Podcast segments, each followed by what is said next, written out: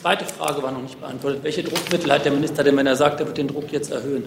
Naja, formalistische, formalistische Druckmittel, äh, so mag ich mich jetzt hier nicht äußern. Er hat ja, Sie kennen ja die Aussagen von ihm, er ist nicht der Buddy der Bosse, sondern der Kumpel der Fließbandarbeiter. Liebe Kolleginnen, liebe Kollegen, herzlich willkommen in der Bundespressekonferenz zur Regierungspressekonferenz am Freitag. Ich begrüße ganz herzlich Regierungssprecher Steffen Seibert und die Sprecherinnen und Sprecher der Ministerien. Liebe Hörer, hier sind Thilo und Tyler. Jung und Naiv gibt es ja nur durch eure Unterstützung. Hier gibt es keine Werbung, höchstens für uns selbst. Aber wie ihr uns unterstützen könnt oder sogar Produzenten werdet, erfahrt ihr in der Podcast-Beschreibung. Zum Beispiel per PayPal oder Überweisung. Und jetzt geht's weiter. Und wie immer an einem Freitag kommen wir als erstes zu den Terminen der Kanzlerin in der nächsten Woche. Herr Seibert, bitteschön. Ja, ich grüße Sie. Guten Tag. Am Sonntag und am Montag wird die Bundeskanzlerin auf der Hannover Messe sein. Das hatten wir Ihnen bereits angekündigt. Auch die verschiedenen Formate der Begegnung mit dem Präsidenten des mexikanischen Partnerlandes, mit Enrique Peña Nieto. Das muss ich jetzt hier nicht noch einmal ähm, erwähnen. Am Montag um 14 Uhr, dann wieder in Berlin, wird die Bundeskanzlerin mit dem hohen Flüchtlingskommissar der Vereinten Nationen, Herrn Filippo Grandi, zu einem Gespräch zusammentreffen. Vor dem Gespräch sind kurze Pressestatements geplant. Und noch ein weiterer Termin für den Montag um 18.45 Uhr empfängt die Bundeskanzlerin den australischen Premierminister Malcolm Turnbull. Ebenso im Kanzleramt. Äh, vor, auch vor diesem Gespräch sind Pressestatements gefragt die Themen bilaterale Beziehungen, natürlich auch die regionalen, wirtschaftspolitischen, die globalen Fragen und insbesondere auch ein Freihandelsabkommen zwischen der EU und Australien. Am Mittwoch dann um 9.30 Uhr zum bekannten Zeitpunkt die Sitzung des Bundeskabinetts und dann, und das ist schon gute Tradition, wird die Bundeskanzlerin den bundesweiten Girls Day einläuten. Das ist dann der 18. bundesweite Mädchen-Zukunftstag ist der Kanzlerin ein persönliches Anliegen, auch in diesem Jahr, dass gerade auch junge Frauen die große Vielfalt der MINT-Berufe, Mathematik, äh, Informatik, Naturwissenschaften und Technik für sich als Perspektive entdecken, auch wenn sich das Image technischer Berufe bei Frauen sicherlich über die Jahre positiv verändert hat. Viele entscheiden sich immer noch überproportional häufig für sogenannte typisch weibliche Berufsbilder. Das hat auch der gerade in dieser Woche vorgelegte Berufsbildungsbericht 2018 gezeigt. Die Bundeskanzlerin wird im Kanzleramt 24 Mädchen aus drei Berliner Schulen zu Gast haben. Es wird einen Technikparcours äh, geben. Die Bundeskanzlerin trifft diese Mädchen um 11.15 Uhr, gibt es ein Foto und sie hält ein kurzes Statement. Sie wird auch den Parcours besuchen. Am Mittwochmittag dann äh, hier in Berlin auf dem Messegelände Expo Center Airport die Eröffnung der internationalen Luft- und Raumfahrtausstellung durch die Bundeskanzlerin. Partnerland der ILA ist in diesem Jahr Frankreich und Frankreich wird vertreten sein so die Planung durch die Staatssekretärin im französischen Wirtschaftsministerium Delphine Genie Stéphane und die französische Botschafterin hier in Berlin, Frau Decote. Ähm, gegen 13.15 Uhr Eröffnungsansprache der Bundeskanzlerin und dann ein Rundgang, bei dem sie eine Reihe deutscher, französischer und internationaler Aussteller besuchen wird. Der Fokus liegt auf deutsch-französischen Gemeinschaftsprojekten aus den Bereichen zivile Luftfahrt, militärische Kooperation und Raumfahrt. Wir sind immer noch am Mittwoch um 15.30 Uhr wieder ein internationaler Gast im Kanzleramt, und zwar der Ministerpräsident Albaniens, Edi Rama, im äh, Mittelpunkt des Gesprächs. Bilaterale Beziehungen, regionale Fragen, auch der Stand der EU-Annäherung Albaniens vor dem Gespräch sind für 15.30 Uhr Pressestatements vorgesehen. So, wir hatten Sie dann auch schon über die dann folgende Reise der Bundeskanzlerin nach Washington äh, zumindest informiert äh, zu Gesprächen mit Präsident Trump im Weißen Haus. Das wird dann Freitag, der 27. April sein. Äh, sobald wir noch nähere Details für Sie haben, informieren wir Sie auch über die. Mehr kann ich im Moment für die kommende Woche nicht ankündigen. Gibt es zu den Terminen Fragen? Machen wir im Block. Äh, Herr Wonka.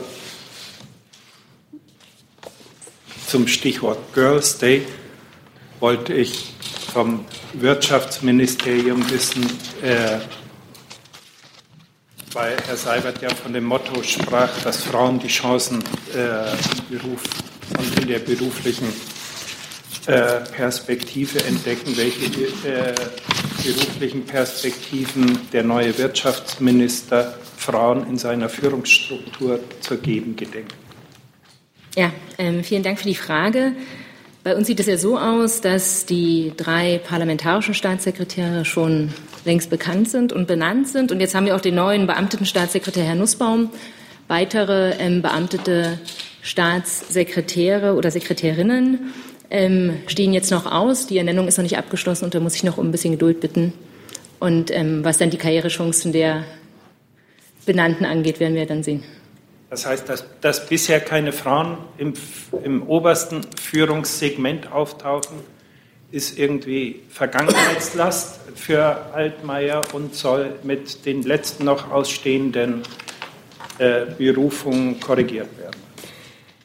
Ich würde jetzt bei zwei Wochen oder drei Wochen im Amt jetzt noch nicht von Vergangenheit sprechen. Das ist einfach jetzt ein Prozess, der noch läuft. Es kommen noch beamtete Staatssekretäre und dann ähm, werden wir sehen, um wen es sich da handelt. Herr Jung dazu? Gibt es einen Girls Day im BMI? Ja, es gibt den Girls Day im BMI. Das genaue Programm kenne ich aber nicht. Aber ich weiß, dass es einen Girls Day im BMI gibt. Mit Involvierung von Herrn Seehofer? Ich sagte ja gerade, ich kenne das genaue Programm nicht. Können Sie es nachreichen? Auch das kann ich gerne nachreichen. Weitere Fragen zu den Terminen? Herr Jolkwer? Ganz kurz, Herr Sabat, wird es ein Briefing geben vor der äh, Reise äh, der Kanzlerin nach Washington? Kann ich Ihnen heute nicht ankündigen bisher. Herr Geber? Auch eine Frage zu der USA-Reise. Es gab gestern aus den USA Spekulationen aufgrund der Diktion der amerikanischen Mitteilung, dass es keine richtige Pressekonferenz, sondern nur sogenannte Statements oder eine Press Availability gibt der beiden Staatschefs in Washington. Wissen Sie, ob es eine Pressekonferenz gibt und wenn es keine geben wird, warum eigentlich nicht? Also äh, ich kenne diese Spekulationen nicht. Ich sehe auch keinen Grund für sie, auch nicht in der amerikanischen Ankündigung und schon gar nicht in unserer. Wir haben eine Pressekonferenz angekündigt und darauf stellen wir uns ein. Frau Müller dazu? Herr Sabat, können Sie schon sagen, ähm, wer noch mitreisen wird, was zum Beispiel Wirtschaftsvertreter oder so angeht? Das ist eine eintägige Reise. Die Bundeskanzlerin hat ja außer den äh, Besuch in Washington kein weiteres Programm und ganz im Zentrum wird, äh, werden die Gespräche im Weißen Haus stehen. Insofern äh, gehe ich jetzt äh, Stand heute von der üblichen sozusagen politischen Begleitung oder der Begleitung der Bundeskanzlerin durch ihre engen politischen Berater aus. Herr Rinke? Herr Seibert, ein Thema, was da angesprochen werden wird, ist ja wahrscheinlich äh, das Thema Handel. Wie optimistisch ist denn die Bundesregierung, dass man die doch nahende Frist des 1. Mai für Schutz oder Strafzölle gegen europäische Aluminium- und äh, Stahlprodukte zumindest verlängern kann?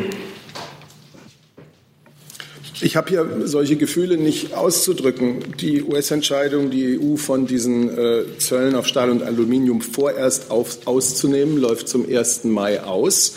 Äh, und das ist eine kurze Frist, die dann noch verbleibt. Insofern äh, sieht man schon daran, dass das eine Angelegenheit großer Dringlichkeit ist. Äh, wir wollen nicht in eine Spirale der Handelsmaßnahmen kommen, bei der wir, da sind wir überzeugt, zum Schluss alle, beide Seiten verlieren werden. Wir sind an einem fairen, internationalen, multi lateralen Handel interessiert. Wir werden uns auch weiterhin gegen Protektionismus aussprechen. Und ich bin sicher, dass die Bundeskanzlerin im Rahmen dieses Washington-Besuchs auch die Gelegenheit finden wird, äh, die deutsche Haltung, die Haltung der Bundesregierung gegenüber dem US-Präsidenten zu verdeutlichen. Darf ich kurz, darf ich kurz nachfragen? Äh, Herr Scholz hat ja gerade Gespräche geführt in Washington. Haben Sie da schon eine Rückmeldung bekommen, äh, wie erfolgreich die sind? Ist Ihr Optimismus nach diesen Gesprächen gewachsen, dass es gelingt, diese Frist zu verlängern? Ich weiß nicht, ob der, ähm, das Ministerium äh, von Herrn Scholz dazu etwas sagen will. Aus unserer Sicht ist es wichtig, dass es weitere Gespräche der EU mit den USA gibt, weil die Maßnahmen der US-Seite aus unserer Sicht, wie wir es auch schon gesagt haben, nicht gerechtfertigt sind und weil wir die Gefahr sehen, dass es äh, zu Eskalationen, zu einer Spirale von Maßnahmen äh, führen kann, die sicherlich beiden Seiten nicht nützen wird. Deswegen werden wir unsere Überzeugung, das hat Herr Scholz gestern im Weißen Haus gegenüber dem Vizepräsidenten und seinen übrigen Gesprächspartnern getan, das wird die Kanzlerin am äh, nächsten Freitag tun, werden wir überzeug unsere Überzeugungen klar machen. Herr Scholz hat sich dazu gestern kurz geäußert. Viel mehr werde ich dazu auch nicht sagen. Ähm, es geht darum, jetzt äh, gemeinsam mit den USA gute Lösungen zu finden. Herr Bonka. Herr Seibert, schlussfolgere ich richtig, wenn Sie sagen, äh, wir haben eine Pressekonferenz angekündigt, dass das dann äh, auch mit den amerikanischen Partnern vorher so abgesprochen war und dass eine Pressekonferenz bedeutet, dass zumindest in dem üblichen Format drei Fragen gestellt werden dürfen von jeder der beiden Seiten, mehr äh, nach, äh, je nachdem, wie die äh, Teilnehmer gestimmt sind. Aber das eine übliche Pressekonferenz ist. Sie sind schon so lange dabei, Herr Wonka, und zumindest seit ich dabei bin, ist das übliche Format immer zwei Fragen. Oder zwei, von, genau, von beiden Seiten. Also wenn wir hier eine, einen Besuch ankündigen, dann kündigen wir natürlich die Programmpunkte so an, wie wir sie mit unseren Gastgebern besprochen haben. Inklusive der Pressekonferenz. In allen Programmpunkten. Herr Jolpe? Weil wir schon beim Thema Schulz in Washington sind, würde ich gerne beim Finanzministerium nachfragen, ob das Thema Folgen der amerikanischen Russland-Sanktionen für die deutsche Wirtschaft in dem Gespräch mit Benz äh, angeschnitten wurden, wurde. Zu Einzelheiten der Gesprächsinhalte kann ich Ihnen hier nichts weiteres mitteilen. Der Minister Scholz hat erklärt, dass es eine große Bandbreite an Gesprächsthemen mit den USA gibt. Und dabei möchte ich es gerne belassen. Besitz? An das Wirtschaftsministerium. Teilt denn das äh, Wirtschaftsministerium die Befürchtung zum Beispiel des Ostausschusses der deutschen Wirtschaft, dass die USA-Sanktionen gegen Russland massive negative Folgen für die deutschen Unternehmen äh, haben werden, inklusive Deutsche Bank, Commerzbank äh, oder auch andere Konzerne? Also wir sehen uns die neuerlichen ähm, US-Sanktionsmaßnahmen gegen Russland genau an, sind da auch noch dabei, das zu prüfen und stehen auch in engem Kontakt mit den Unternehmen und auch ähm, mit der US-amerikanischen Seite. Wir können jetzt noch keine ähm, wirtschaftlichen Auswirkungen jetzt hier kommentieren oder darstellen, aber wir prüfen das auf jeden Fall auch im Hinblick auf die Auswirkungen, eventuellen Auswirkungen auf deutsche Unternehmen. Ja. Die letzte Frage an Herrn Seibert. Äh, wird äh, die Kanzlerin das Thema auch in Washington ansprechen? Also ich kann jetzt wirklich äh, nicht vorwegnehmen, was die Bundeskanzlerin in Washington alles ansprechen wird. Ich bin ganz sicher, dass neben den Handelsfragen, über die wir hier gesprochen haben, auch äh, Fragen der internationalen äh, Lage und dazu gehört natürlich auch beispielsweise das Verhalten Russlands ein Thema sein wird. Ich möchte hier nicht ins Detail gehen, aber dazu äh, ist dann sicherlich später noch, ähm, noch Gelegenheit. Herr Delfs. Herr Seibert, ich wollte noch mal zurückkommen zur Frage des Kollegen Rinke, wenn äh, zu, den, zu, zu, dieser Deadline am 1. Mai. Ähm, das sind ja wirklich dann nur noch ein paar Tage, die da praktisch zwischen dem Besuch der Kanzlerin und diesem Ablaufen der, der Deadline ist. Ähm, ist denn da die Erwartung der Bundesregierung, dass einfach durch noch einmal Darstellen der deutschen Position der US-Präsident überzeugt werden kann, dass er denn doch nochmal die Deadline verlängert? Oder, oder hat, hat die Kanzlerin irgendwas im Gepäck, was ihn möglicherweise dann auch ein bisschen besänftigen könnte? Also ich sage es nochmal, wir haben immer darauf hingewiesen, wir wollen gute transatlantische Beziehungen, auch gute transatlantische Handelsbeziehungen. Und wir wollen deswegen im Rahmen der WTO-Regeln hierzu, zu dem Thema, das äh, zwischen uns steht, äh, die Gespräche mit den USA fortsetzen. Es handelt sich ja hier nicht um ein bilaterales Thema, sondern um ein Thema, äh, das die ganze EU betrifft. Und deswegen ist natürlich für uns der Austausch in dieser Frage beispielsweise mit den Franzosen, gestern war der französische Präsident Macron hier, aber auch mit den anderen europäischen Partnern immens wichtig. Der ganz enge Kontakt zu, zu, Frau Malmström, die in der Kommission dieses Thema bearbeitet und die mit unserem Wirtschaftsminister in engem Kontakt steht. Und ich will jetzt hier äh, nicht weiteres äh, über die anstehenden Gespräche der Bundeskanzlerin zu diesem Thema sagen. Herr Blank. Ähm, Herr Seibert, äh, gestern hat ja die Kanzlerin noch länger mit Herrn Macron gesprochen und sich da auch, wie Sie beide gesagt haben, abgestimmt über den Besuch. Können Sie da ein paar Details zu sagen, unter anderem auch was den Handel angeht? Sind Sie zu einer Einigung gekommen? Ähm, und äh, betreffend den Iran, da arbeitet äh, offensichtlich Europa daran, eng ja auch zusammen Frankreich und Deutschland, äh, eine Position auch gegenüber dem Raketenprogramm des Iran zu finden. Können Sie da was zu dem Stand der Dinge sagen, bitte? Also ich möchte über die sehr intensiven ähm, Gespräche und tiefen Gespräche der Bundeskanzlerin mit dem französischen Präsidenten hier nichts weiter im Detail sagen. Die beiden haben sich äh, ja in einer kurzen Pressekonferenz auch äh, gestern im Humboldt-Forum präsentiert.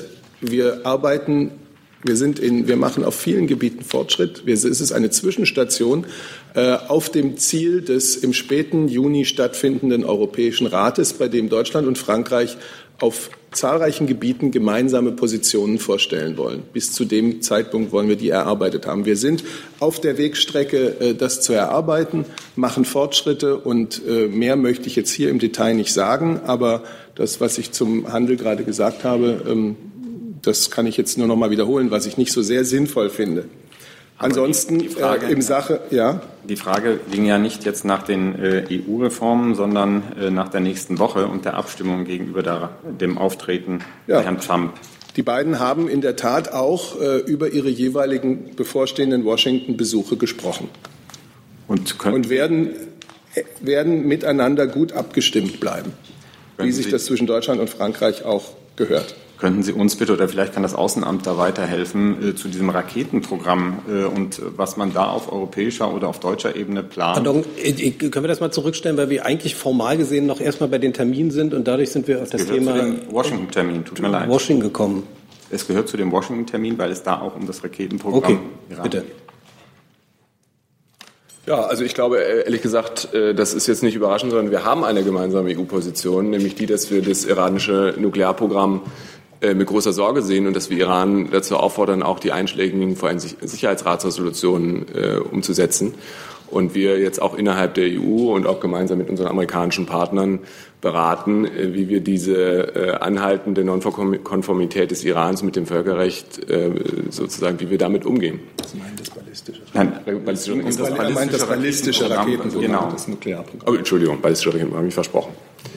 Genau, also von daher, äh, wir haben eine EU-Position. Äh, entscheidend ist das, was der Iran macht. Und wir beobachten das sehr genau und werden damit umgehen, gemeinsam. Also nach meinen Informationen wird dann äh, auf EU-Ebene an äh, einer Reaktion auf dieses ballistische Raketenprogramm gearbeitet und nicht äh, in, in, dem Rückzug, in den äh, Sie jetzt gerade gegangen sind, sondern da gibt es aktuelle Gespräche offensichtlich. Genau, das ist Teil einer laufenden Debatte. Da gab es ja am Montag auch eine Sitzung der EU-Außenminister, dass es zur Sprache kommt der Außenminister sich auch äh, geäußert danach. Also das ist äh, sozusagen jetzt nichts Neues, sondern das ist unsere fortlaufende Auseinandersetzung äh, und Weiterentwicklung unserer Iran-Politik innerhalb der EU. Ehrlich gesagt finde ich es unbefriedigend, weil ich eigentlich nur den Sachstand noch mal ganz kurz äh, abgefragt haben wollte von, vor der Reise der Kanzlerin nach Washington, wie da der aktuelle Stand ist, mit welcher Position man in diese Gespräche reingeht am Freitag. Genau, das habe ich doch gerade getan sehr allgemein. Herr Jung. Herr Breuer, gibt es eigentlich eine gemeinsame EU-Position zum US-Drohnenprogramm? Das wird die Kanzlerin ja bestimmt auch ansprechen. Also einen unmittelbaren äh, Zusammenhang zu der Reise der Kanzlerin kann ich jetzt nicht erkennen. Äh, ich kann mich gerne mal schlau machen, äh, was in den zuständigen EU-Ratsarbeitsgruppen über dieses Thema beraten wird. Kann ich Ihnen gerne nachreichen. Ich wollte, ich wollte noch zum Flüchtlingstreffen fragen, aber ich stelle ich zurück. Genau. Herr Jessen zum Besuch? Nee, nee, anderes Thema. Nee, dann äh, hatte ich noch ähm, Herrn Delfs dazu und Frau Müller danach. Das ist eine Frage an, an auch nochmal zum Iran, an Herrn Seibert und Herrn Breul. Ähm, gibt es eigentlich irgendwelche Vorkehrungen, Vorgespräche, Vorbereitungen, für den Fall, dass äh, der US-Präsident jetzt am, ich glaube, das ist ja auch schon am, bis zum 14. Mai oder 12. Mai muss der ja entscheiden, was er jetzt mit dem Nuklearprogramm, wie er sich da entscheidet. Äh, Gibt es da irgendwelche Vorkehrungen für den Fall, dass er äh, negativ entscheidet?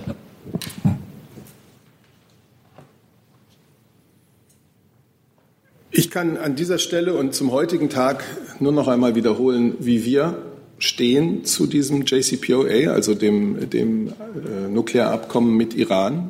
Wir haben das schon im Oktober 2017 in einer gemeinsamen Erklärung äh, Deutschland, Frankreich, Vereintes Königreich äh, ganz klar gemacht. Die Haltung ist völlig unverändert. Äh, wir sind diesem JCPOA und der vollständigen Umsetzung des Abkommens durch alle Seiten verpflichtet. Wir sehen das als ein Abkommen in unserem gemeinsamen nationalen Sicherheitsinteresse. Es war das Ergebnis langer, ich glaube 13-jähriger diplomatischer Bemühungen. Es war ein wichtiger Schritt, um sicherzustellen, dass das iranische Nuklearprogramm nicht zu militärischen Zwecken verwendet wird. Es wurde einstimmig vom äh, UN-Sicherheitsrat bestätigt. Insofern ähm, stehen wir äh, hinter diesem Abkommen und trotzdem, und da sind wir wieder bei dem Thema, haben wir auch in der damaligen Erklärung schon äh, ganz deutlich gemacht, wie seitdem mehrfach, dass wir uns ebenso Sorgen machen über das ballistische Raketenprogramm des Iran und auch Sorgen machen über die regionalen Aktivitäten äh, des Iran, weil auch die, das Raketenprogramm und die regionalen Aktivitäten unsere europäischen Sicherheitsinteressen berühren. Frau Müller?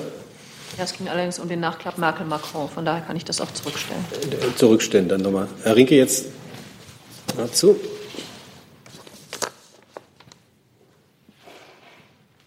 Herr Seibert, ich muss noch mal zu den Sanktionen fragen. Unabhängig von den Sanktionen, die gegen Russland direkt äh, erhoben werden, gibt es ja auch welche, die sich möglicherweise gegen deutsche und europäische Firmen richten, die an Nord Stream 2 mitarbeiten werden. Ähm, ist die Position der Bundesregierung da und wird Merkel das gegenüber Trump sagen, dass deutsche und europäische Firmen von diesen drohenden Sanktionen ausgenommen werden müssen? Ja, zunächst einmal gibt es diese Sanktionen noch nicht. Deswegen will ich jetzt hier nicht mutmaßen. Äh, die Bundeskanzlerin wird sicherlich, auch wenn das Thema kommt, äh, unsere Haltung als Bundesregierung zum gesamten Nord Stream 2 äh, Projekt noch einmal deutlich darlegen, zu der unternehmerischen Seite wie auch zu dem politischen Umfeld, in dem dieses Projekt wirkt. Herr Jolke. Gerade dazu, Herr Seibert, wie wichtig ist denn für die Kanzlerin ähm, die Ansicht, dass die Sanktionen gegenüber Russland ähm, abgestimmt werden sollten zwischen den USA und der Europäischen Union. Sie meinen jetzt Sanktionen in dem Zusammenhang, wie Herr Rinke sie gesagt hat, Sanktionen äh, wegen der Krim generell, oder der Ostukraine oder was ist jetzt? Generell Sanktionen äh, gegenüber Russland. Ganz grundsätzlich. Es hieß ja immer, ja, die Sanktionen sollen zwischen den USA und äh, der EU abgestimmt werden. Ja, das ist auch sicherlich äh, sehr wünschenswert und so wird es ja auch im Zusammenhang mit den Sanktionen äh, wegen der völkerrechtswidrigen Annexion der Krim oder den Sanktionen wegen der Destabilisierung der Ostukraine auch gehandhabt. Und über andere Sanktionen, die es noch gar nicht gibt, fällt es mir jetzt hier schwer, äh, schon zu mutmaßen.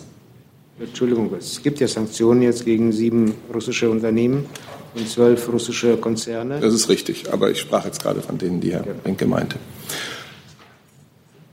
Wir werden da, wo äh, die Interessen deutscher äh, Unternehmen, der deutschen Industrie berührt sind, natürlich äh, auf allen Arbeitsebenen auch ähm, unsere Punkte machen und klar machen, wo wir Sorgen haben und wo wir ähm, unerwünschte Effekte sehen. Gibt es weitere Fragen zum Thema ähm, USA-Besuch im weiteren und engeren Sinne? Das ist nicht der Fall. Dann frage ich vorsichtshalber nochmal die anderen Termine der Kanzlerin in der nächsten Woche ab. Gab es dazu noch Fragen? dazu? Zu den Terminen? Herr Jung. Herr Sabat, Sie äh, sagt noch was zu einem Treffen mit dem US, äh, UN-Flüchtlingskoordinator oder Vertreter. Was hat die Kanzlerin denn da im Gepäck? Also vielleicht mehr Geld für die UN-Flüchtlingshilfe? Also es ist der hohe Flüchtlingskommissar der UN, Herr Filippo Grandi. Die Bundeskanzlerin hatte vor gar nicht so langer Zeit schon ein Treffen mit ihm und dem äh, Chef der Internationalen Organisation für Migration. Es gibt eine sehr enge Zusammenarbeit zwischen der Bundesregierung und dem UN-Flüchtlingskommissar. Und äh, Deutschland ist äh, ein bedeutender Unterstützer der Arbeit des UN-Flüchtlingskommissars, auch äh, ein finanzieller Unterstützer. Das hat er selber auch mehrfach ähm, hervorgehoben. Wir werden zum Beispiel sicherlich ähm, über die Möglichkeiten sprechen äh, in Libyen. Das war ja ein großes Thema bei der letzten Begegnung mit Herrn Grandi. Äh, noch mehr zu erreichen im Sinne humanitärer Versorgung von äh, Flüchtlingen und Migranten, die dort äh, gestrandet sind. Das ist ein Punkt, wichtiger Punkt in der Arbeit des UNHCR. Und dann wird man sehen, wo deutsche Unterstützung noch zusätzlich gefragt sein kann. Ich kann da jetzt nichts, äh, ich kann da jetzt nichts vorwegnehmen. Weitere Fragen dazu? Das ist nicht der Fall. Dann haben wir noch eine Reiseankündigung von Herrn Maas. Ja, vielen Dank. Ähm, Außenminister Maas wird morgen äh, über eine Reise über drei Stationen äh, antreten. Er reist zunächst nach Toronto zum G7-Außenministertreffen. Dort sind im Kreise der Amtskollegen intensive Gespräche geplant, unter anderem zum Verhältnis zu Russland, zur Ukraine-Krise, Syrien, Iran und Nordkorea. Auch langfristige strategische Fragen wie Konfliktprävention und Friedenssicherung stehen dort auf der Agenda. Am Montag geht es dann direkt weiter zum zweiten Besuch von Herrn Maas bei den Vereinten Nationen. Der Außenminister wird dort an einer Veranstaltung des Präsidenten der Generalversammlung teilnehmen und zum Thema Konfliktprävention und Friedenssicherung sprechen. Geplant sind auch Gespräche und Treffen am Rande, bei denen Außenminister Maas für die deutsche Kandidatur als nichtständiges Mitglied im Sicherheitsrat 2019-2020 werben wird. Dienstagnacht geht es dann zurück nach Brüssel, wo am Mittwoch die zweite Brüsseler Konferenz für Syrien und die Nachbarländer stattfinden wird, geleitet von der EU. Äh, Co-Vorsitz hat der Generalsekretär der Vereinten Nationen, Herr Guterres. Bei der Konferenz wird die Unterstützung für den politischen Prozess unter Ägide der Vereinten Nationen erneut bekräftigt werden. Im Fokus steht aber die humanitäre Hilfe und Unterstützung für die Menschen in Syrien und den Nachbarländern. Schönen Dank. Gibt es dazu Fragen? Das ist nicht der Fall. Dann kommen wir zu anderen Themen. Herr Bonker, bitte schön.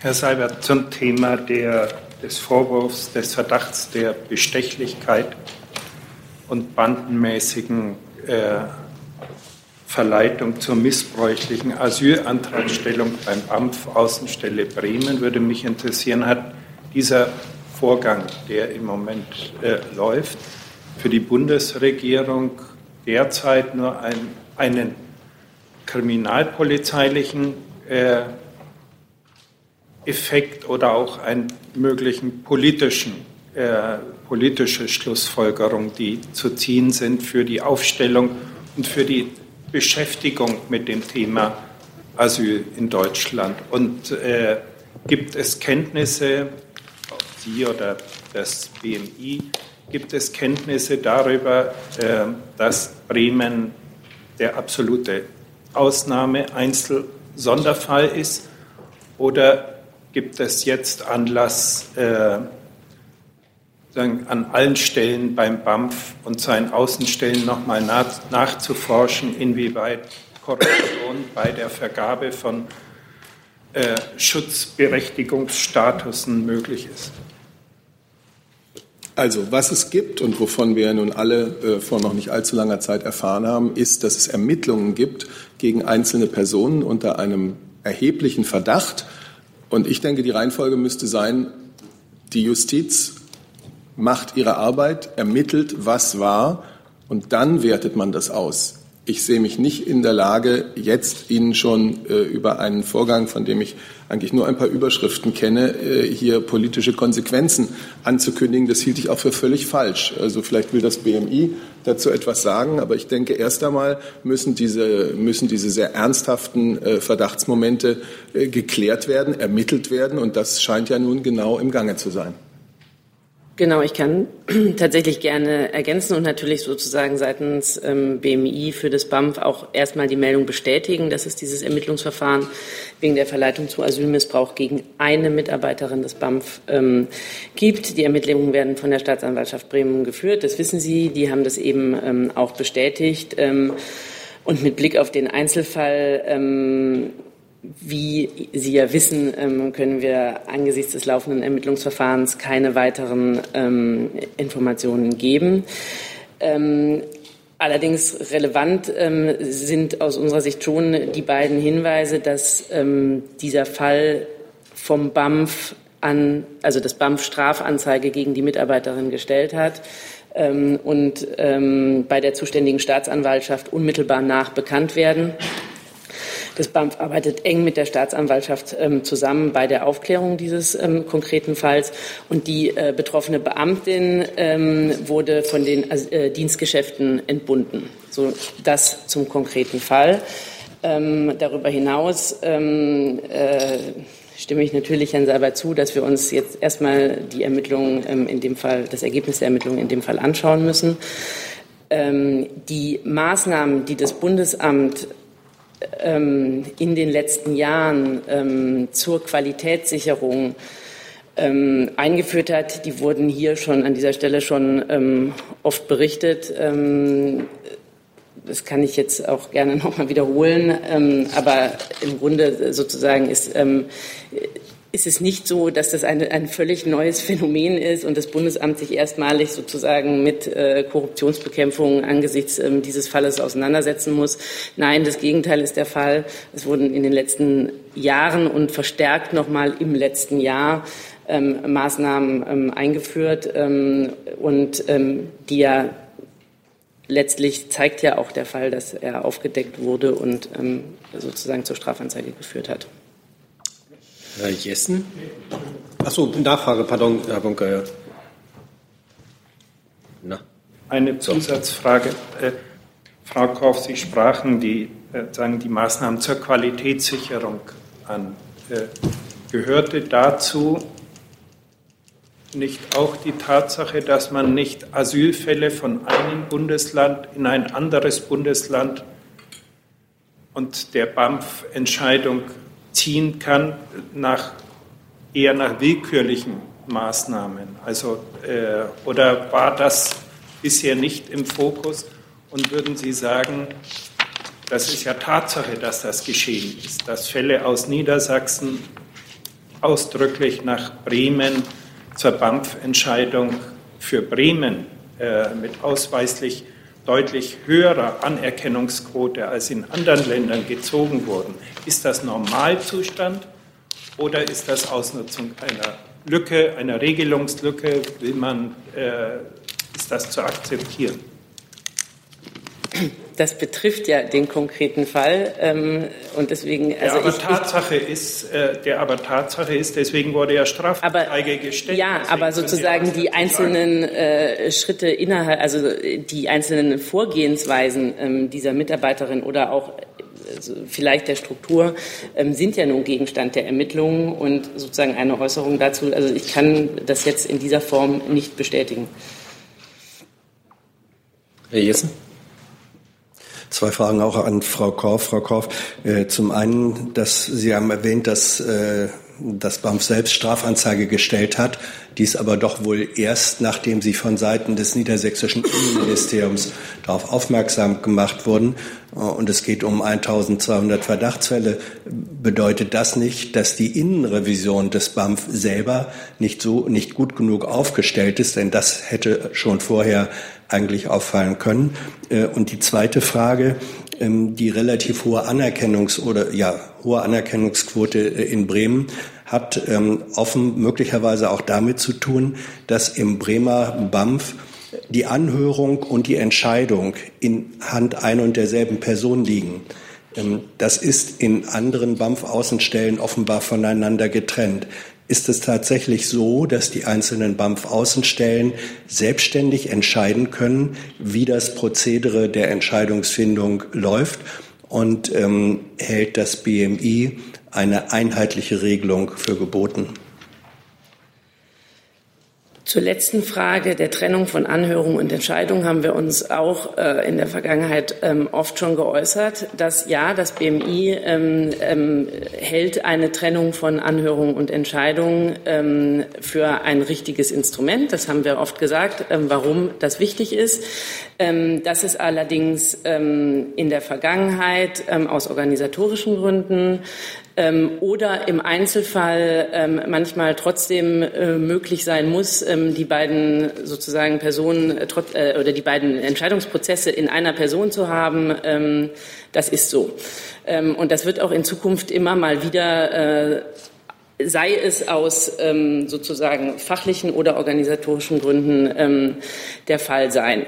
Ähm, das Ziel äh, des BMI und auch des BAMF ist es, äh, zu einer ähm, flächendeck also weitgehenden Trennung von Anhörungen und Entscheidungen zu kommen. Wie das in dem konkreten Fall war, kann ich Ihnen tatsächlich nicht sagen, ähm, weil äh, wir es auch, also ich kann in diesem Moment zu diesen Fragen und allen weiteren den Fall betreffenden keine Auskunft geben. Zu der ersten Die Frage. erste- Die erste Frage war gewesen, Tatsache, dass der Hinweis über 1200 Verdachtsfälle vom niedersächsischen Innenministerium kam und nicht von der BAMF-Innenrevision selbst. Kann ich Ihnen keine weiteren Angaben zum jetzigen Zeitpunkt machen. Frau Müller? Ja, Frau Korff, ich würde zum einen die Frage von Herrn Wonka noch mal stellen, weil das ja ähm, nicht den äh, aktuellen Fall betrifft, sondern die Frage ist ja, passiert es oft, dass Flüchtlinge in andere Bundesländer zur Entscheidung gebracht werden und ist das erlaubt? Und die zweite Frage, Sie haben eben gesagt, ähm, BAMF hat Strafanzeige gestellt unmittelbar nach Bekanntwerden. Das heißt unmittelbar nach September 2016, als Herr Pistorius an Herrn Weise geschrieben hat? Oder wann ist das passiert und wann hat das BMI von der Sache erfahren? Das kann ich Ihnen tatsächlich ähm, zum jetzigen Zeitpunkt alles nicht sagen. Wir werden dazu äh, sehr sicher ähm, heute noch im Einzelnen, äh, äh, soweit das sozusagen der Fall anbietet, ähm, äh, die, die Prozesse ähm, nochmal darlegen. Im Moment kann ich Ihnen dazu ähm, keine weitere Angaben machen. Auch nicht zu der ersten Frage. Also ist das Doch äh, zu der ersten Frage. Ähm, es ist so, dass es bestimmte, ähm, das liegt aber sozusagen an der Verteilung von bestimmten ähm, Staatsangehörigkeiten an die Länder. Es ist ja bekannt, dass sozusagen äh, es bestimmte Gruppen gibt, äh, die in manchen Ländern mehr vertreten sind als an anderen, äh, in anderen Bundesländern. Ähm, inwieweit sozusagen dieses ähm, Verlagern von Zuständigkeiten ähm, innerhalb der Außenstellen möglich ist, ähm, was Sie ansprachen, ähm, das äh, weiß ich schlicht nicht. Auch das werde ich gerne nachreichen. Frau Kollegin. Meine Frage ist zu anderen Themen. Achso, dann habe ich äh, Herrn Jung. Ja, eine kurze Verständnisfrage. Herr Sabat, Sie sagten gerade, dass die Vorgänge aufgeklärt und untersucht werden müssen. Ist das ein neues Prinzip innerhalb der Bundesregierung? Ist eine rhetorische Frage, Herr Jung. Ich habe dazu gesagt, äh, was ich zu sagen habe. Ja, Ihre Politik und Entscheidungen der letzten Wochen basierten nicht auf irgendwelchen äh, Sachen, die erstmal untersucht werden müssen. Deswegen sage ich ja, dass das eine rhetorische Frage war. Aber Sie können die Frage ja trotzdem beantworten. Ist das jetzt neu? Bezogen auf das, was äh, jetzt äh, angeblich im BAMF äh, passiert sein soll, ermittelt die Staatsanwaltschaft, wie es sein muss, und danach sind daraus Schlüsse zu ziehen. Herr Steiner? Ja, äh, Frau Korff, äh, einfach nur für unsere Größenordnung. Ich vermute, dass man Sie mit der Information vielleicht schon ausgestattet hat, ansonsten bitte ich um Nachlieferung. Äh, es sind ja doch einige Fälle, die entschieden wurden im BAMF in den vergangenen Jahren. Äh, da ist es nicht ganz ungewöhnlich, dass dann auch mal der ein oder andere Fall schief entschieden wird oder vielleicht auch mal was vorkommt. Da würde ich aber ganz gerne wissen, ähm, von wie vielen Fällen, die auch nur annähernd in diese Richtung gehen, also Vorwurf der Bestechlichkeit oder der Vorteilsnahme oder ähnliches, ähm, wie, von wie vielen Fällen ist Ihnen bekannt im BMI? Also ist das sozusagen einer von einer Million Entscheidungen oder wie muss ich mir das grob vorstellen? Welche Größenordnung ist das? Ich habe diese Zahl tatsächlich eben bei meinen Kollegen erbeten und noch nicht bekommen. Dann würde ich vielleicht aber auch ganz gerne noch um die Nachlieferung des genauen Ablaufs einfach bitten, sozusagen das, was die Kollegen schon ansprachen, Brief Pistorius an Weise so im äh, September, glaube ich, 2016. Ähm, würde mich natürlich auch interessieren, Reihenfolge, also wann wurde die Strafanzeige gestellt und ab wann hatte das BAMF selber davon Ihres Wissens dann Kenntnis? Danke. Herr Rinke. Direkt da anschließend, äh, Frau Korff, äh, zu der Zahl der Fälle, das äh, wollte ich auch wissen. Und mich würde auch interessieren, ob diese Fälle vor allem Entscheider betreffen, die nach 2015 eingestellt wurden. Denn da musste das BAMF ja äh, die Personalstärke entschieden aufstocken. Äh, da hat es ja immer die Vermutung gegeben, dass möglicherweise die Qualifizierung dieser Leute ähm, ein Problem sein könnte. Also sind diese Fälle, betreffen die ähm, vor allem Leute, die nach 2015 eingestellt wurden oder auch Entscheider, die schon vorher im BAMF waren?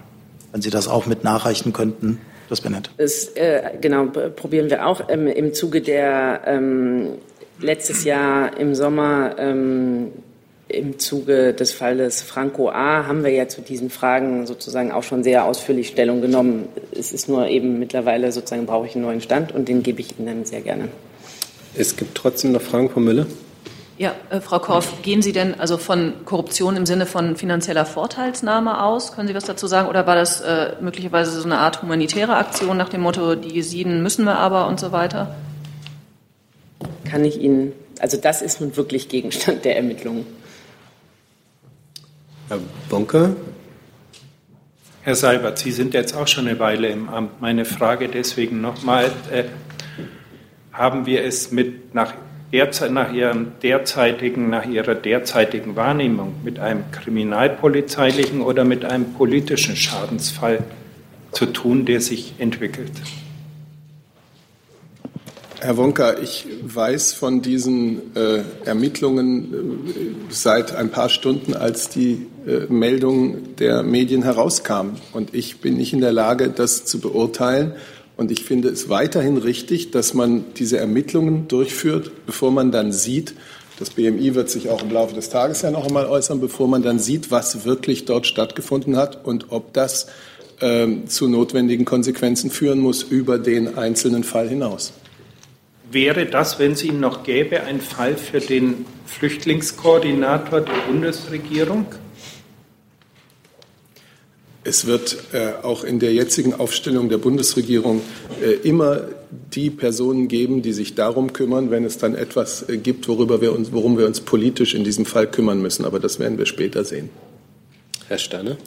Äh, ja, auch nochmal an Frau Korf, wahrscheinlich auch ein Fall für die Nachlieferung. Mich würde nochmal interessieren, Schutzquote bei Jesiden, sofern man sie denn überhaupt als solches äh, herausrechnen kann, denn äh, die haben ja unterschiedliche Staatsangehörigkeiten, also Schutzstatus, Schutzquote. Ähm, das scheint ja doch, wenn ich es richtig in Erinnerung habe, etwas höher zu sein. Ja, auch das, ähm, der Gedanke kam mir eben, während ich hier saß, hatte ich angefordert, ich habe noch nichts bekommen.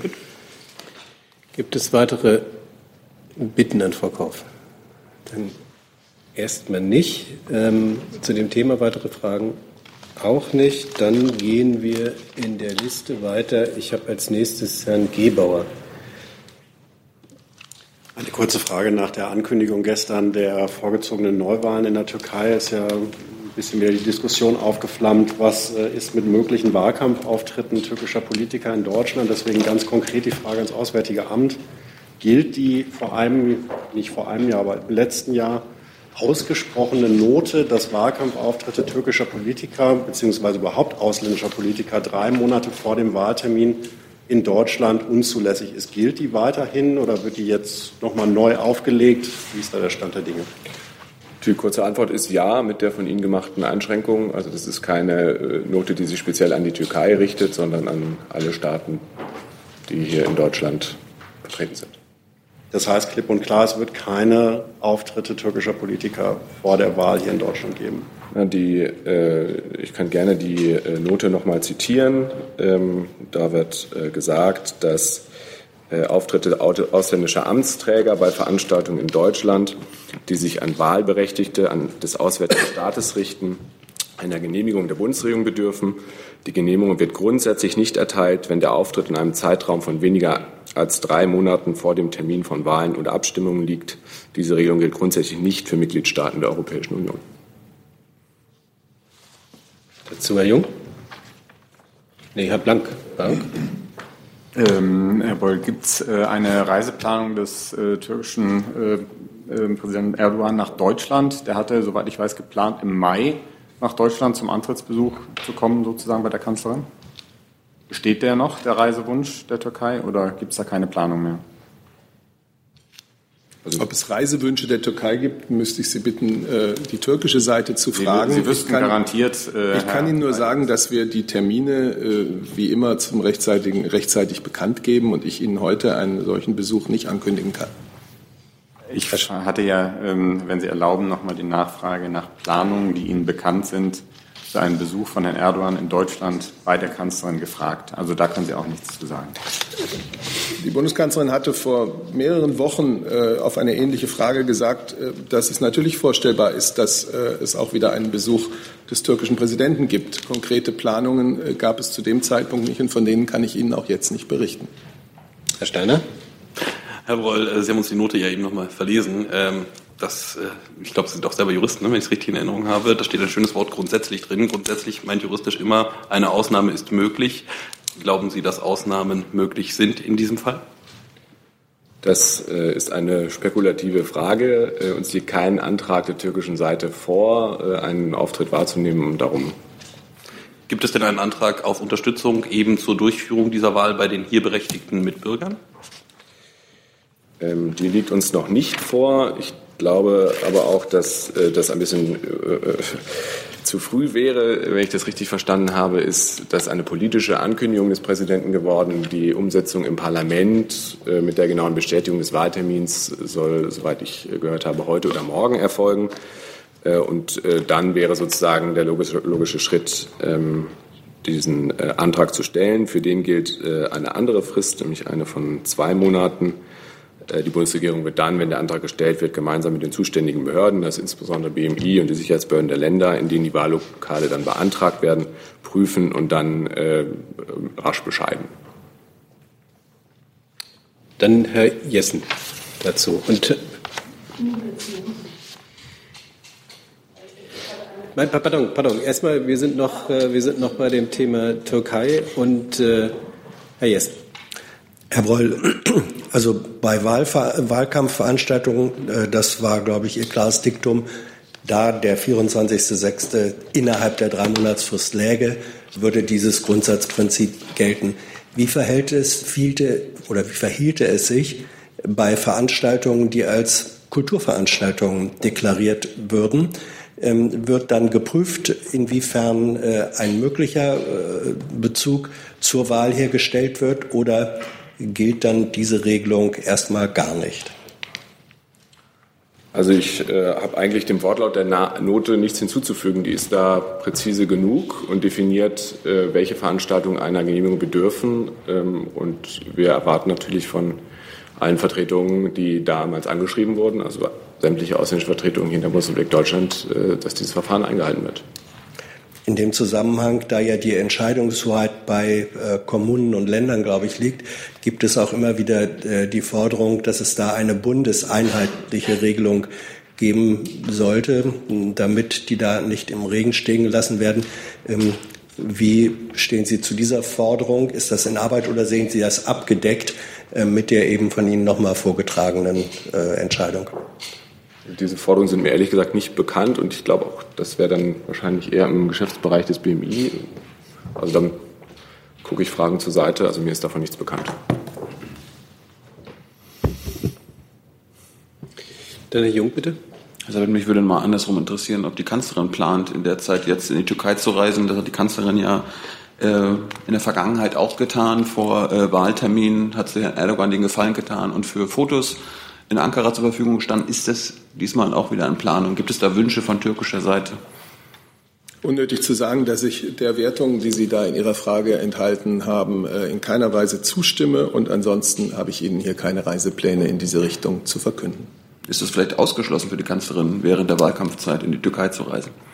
Ich habe Ihnen dazu jetzt im Moment nichts zu verkünden. Gibt es weitere Fragen zu diesem Thema? Ja, Herr Kollege. Herr Breul, äh, Sie haben gerade die Note vorgelesen und da heißt es Amtsträger. Ich hatte ja eine Lernfrage, was, welch, was verbirgt sich hinter diesem Begriff? Das sind äh, die Personen, die ein öffentliches Amt innehaben. Staatlich. Also sind da, äh, ist mit dem Begriff äh, Oppositionspolitiker gar nicht gemeint oder halt auch andere Politiker, die der Parteien angehören. Wie gesagt, das, die Note ist, glaube ich, ausreichend präzise ähm, und äh, sie gilt so, wie ich sie gerade eben vorgelesen habe. Weitere Fragen zu diesem Thema? Dann habe ich auf meiner Liste als nächstes ähm, Herrn Kreuzfeld. Ja, ich wollte das Verkehrsministerium fragen, Herr Strater. Der Minister hat sich jetzt ja nochmal geäußert zu den freiwilligen Diesel-Software-Nachrüstungen. uns eine genaue Zahl nennen können, wie viel von den Freiwilligen eigentlich schon umgesetzt worden sind. Und er hat ja angekündigt, er würde da jetzt mehr Druck machen. Da würde mich interessieren, was für Druckmittel hat der Minister gegen die Autokonzerne? Ja, er hat angekündigt, dass wir die 5,3 Millionen Fahrzeuge, die auch von der Autoindustrie angekündigt äh, worden sind, bis Ende dieses Jahres nachgerüstet, umgerüstet, mit Software-Updates umgerüstet haben äh, möchte. Äh, das macht er auch gegenüber der Autoindustrie sehr klar. Der Stand der Dinge ist, wir haben im Moment rund bzw. gut zweieinhalb Millionen Fahrzeuge, die bereits mit Software-Updates umgerüstet sind. Ähm, ich kann Ihnen jetzt nicht genau einen Stand äh, sagen, welche Anträge sozusagen vorliegen von den Herstellern beim Kraftfahrtbundesamt. Vielleicht nur so viel, weil es auch immer berichtet wurde, dass hier vielleicht ein Flaschenhals beim Kraftfahrtbundesamt äh, gibt. Den gibt es nicht. Das Kraftfahrtbundesamt bearbeitet Anträge, die Ihnen vorliegen, äh, die ihm vorgelegt wird, zügig ab. Es ist also hier an den Herstellern zügig, solche Umrüstkonzepte vorzulegen. Und dann kann das Kraftfahrtbundesamt die auch abarbeiten. Genaue Zahlen habe ich aber jetzt da nicht. Zusatz? Die zweite Frage war noch nicht beantwortet. Welche Druckmittel hat der Minister denn, wenn er sagt, er wird den Druck jetzt erhöhen? Weil formalistische, formalistische Druckmittel, äh, so mag ich mich jetzt hier nicht äußern. Er hat ja, kennen ja die Aussagen von ihm. Er ist nicht der Buddy der Bosse, sondern der Kumpel der Fließbandarbeiter. Das macht er auch in Austausch äh, mit der Autoindustrie äh, deutlich. Ähm, Sie wissen auch, dass wir äh, erreicht haben, dass wir 250 Millionen äh, Beitrag der Automobilindustrie zum Fonds, äh, zum Klima, zu dem, äh, zum Sofortprogramm saubere Luft erreicht haben, dass die Automobilindustrie in diesem Rahmen beteiligt. Und auf dieser Linie bewegt er sich weiter. Wie das jetzt formalistisch ausgestaltet ist, das, dazu möchte ich mich jetzt hier nicht äußern. Zusatz? Bitte, noch eine. Die 2,5 Millionen, die bisher umgerüstet sind, die Sie zitiert haben, sind ja ziemlich genau die verpflichtenden Umrüstungszahlen von VW. Heißt das dann im Umkehrschluss, dass von den Freiwilligen der anderen bisher gar nichts passiert ist? Nein, das heißt es nicht. Ähm, wir waren ja bei unter zweieinhalb Millionen bei dem verpflichtenden Rückruf von VW. Da sind wir bei etwas über 90 Prozent äh, bei diesem äh, Fahrzeugsegment. Wir haben auch bei den Fahrzeugen, die mit der freiwilligen Serviceaktion umgerüstet äh, werden worden sind, äh, sind natürlich auch schon Fahrzeuge dabei und es sind auch Fahrzeuge schon in Vorbereitung beziehungsweise stehen kurz davor, die im Rahmen dann dieser insgesamt 5,3 Millionen Fahrzeuge umgerüstet sind. Aber wie gesagt, einen genauen Stand kann ich Ihnen da jetzt nicht nennen. Frau Kollegin? Noch eins vor. Eins vor. Noch eins davor? Ah ja, vielen Dank. Jetzt, pardon. Ähm, ja, meine Frage geht auch nochmal ans, äh, ans Verkehrsministerium, eine habe ich noch ans Umweltministerium. Äh, dieser Termin Ende 2018 für die freiwilligen Umrüstungen, das ist ja auf dem äh, Nationalen Forum Diesel beschlossen worden, letzten August. Also das heißt, dieser Termin ist ja schon länger bekannt. Warum ist denn jetzt dieser Zeitplan notwendig? Sehen Sie da vielleicht Versäumnisse im Amtsvorgänger von Herrn Scheuer? Und an das BMU die Frage, ob Sie denn äh, die Software-Nachrüstung jetzt für ausreichend halten oder ob Sie möglicherweise noch andere Wünsche haben, um die angestrebten Zielmarken beim Stickoxid äh, zu erreichen. Ich beginne mal, also ich möchte jetzt hier nicht Versäumnisse zuordnen oder sowas. Ich habe ja die Zahl genannt bei dem Stand, wo wir im Moment sind, rund gut zweieinhalb Millionen. Das heißt, wir haben noch ein gutes Stück zu gehen. Ähm, jetzt ist April, bis Ende äh, des Jahres ist es zwar noch ein Stückchen äh, äh, Zeit, aber äh, wir brauchen die Zusagen der Hersteller oder die Konzepte der Hersteller, dass wir diese Zielmarke erreichen. Und äh, die fordert der Minister ein. Ja, und ich kann für Bundesumweltministerin Schulze sagen, ähm, dass sie sich auch vor zwei Tagen nochmal zum Thema technische Nachrüstung geäußert hat. Sie hat gesagt, ihre Forderung bekräftigt, dass umfangreiche technische Nachrüstung ähm, sinnvoll wären. Es ist ja der aktuelle Stand so, dass es eine Expertengruppe beim ähm, Verkehrsministerium gibt, die die Nachbar Nach Machbarkeit von Nachrüstung bewerten soll. Und ähm, aus äh, Sicht des Bundesumweltministeriums muss diese Expertengruppe jetzt schnell ihre Ergebnisse vorlegen. Die Ministerin hatte selbst auch noch mal in einem anderen Interview gesagt, dass das gemacht werden muss, was technisch möglich und wirtschaftlich vertretbar ist. So steht das ja auch im Koalitionsvertrag. Und da sind wir jetzt gespannt ähm, auf die Ergebnisse dieser Expertengruppe. Weitere Fragen? Herr Kreuzfeld nochmal. Ähm, noch eine Nachfrage an Herrn Strater. Ähm, erfolgreich war ja jetzt die verpflichtende Umrüstung bei VW, während die freiwillige ja bisher offensichtlich sehr wenig passiert ist. Gibt es denn als Konsequenz daraus in Ihrem Hause irgendwelche Überlegungen, wenn jetzt der eindringliche Appell des äh, neuen Ministers genauso wenig fruchten sollte wie die Appelle des äh, vorherigen Ministers, auch bei den übrigen Konzernen auf verpflichtende äh, Umrüstung auszuweichen, weil das ja offensichtlich besser funktioniert? Naja, Sie kennen ja den Hintergrund von verpflichtenden äh, Rückrufen, nämlich dass hier äh, illegale Abschalteinrichtungen verwendet worden sind. So, dass, äh, wir haben natürlich noch Fahrzeuge, äh, wo dies nicht der Fall ist und wir eine freiwillige Serviceaktion äh, durchführen. Und wie der Minister sich äußert, wenn die Zielmarke nicht erreicht wird, sehen wir dann. Herr Jessen da Sie die Rolle des Kraftfahrtbundesamtes angesprochen hat, haben, äh, Herr Strater, warum wurde dem Chef des äh, Kraftfahrtbundesamtes die Aussagegenehmigung verweigert, als Zeuge in einem Gerichtsprozess auszusagen, wo es um erhöhte Abgaswerte bei Porsche geht. Das würde der, der Richter wollte ihn hören, ähm, das würde der Aufklärung doch nur dienlich sein. Ja, ich möchte zunächst mal Medienberichten widersprechen, wonach Minister Scheuer hier äh, irgendwelche Ermittlungen blockiert oder äh, er Bosse schützt oder die Autoindustrie schützt.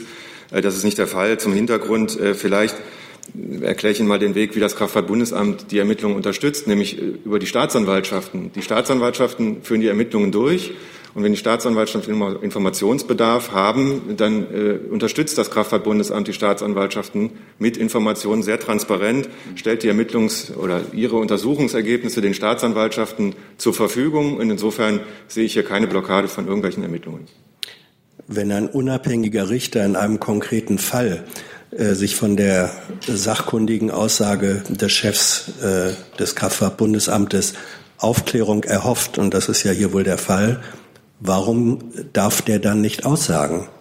Ich habe den Weg beschrieben, wie das Kraftfahrtbundesamt Ermittlungen unterstützt. Das ist der Weg für Behörden, die im Übrigen der Neutralität äh, natürlich auch verpflichtet sind.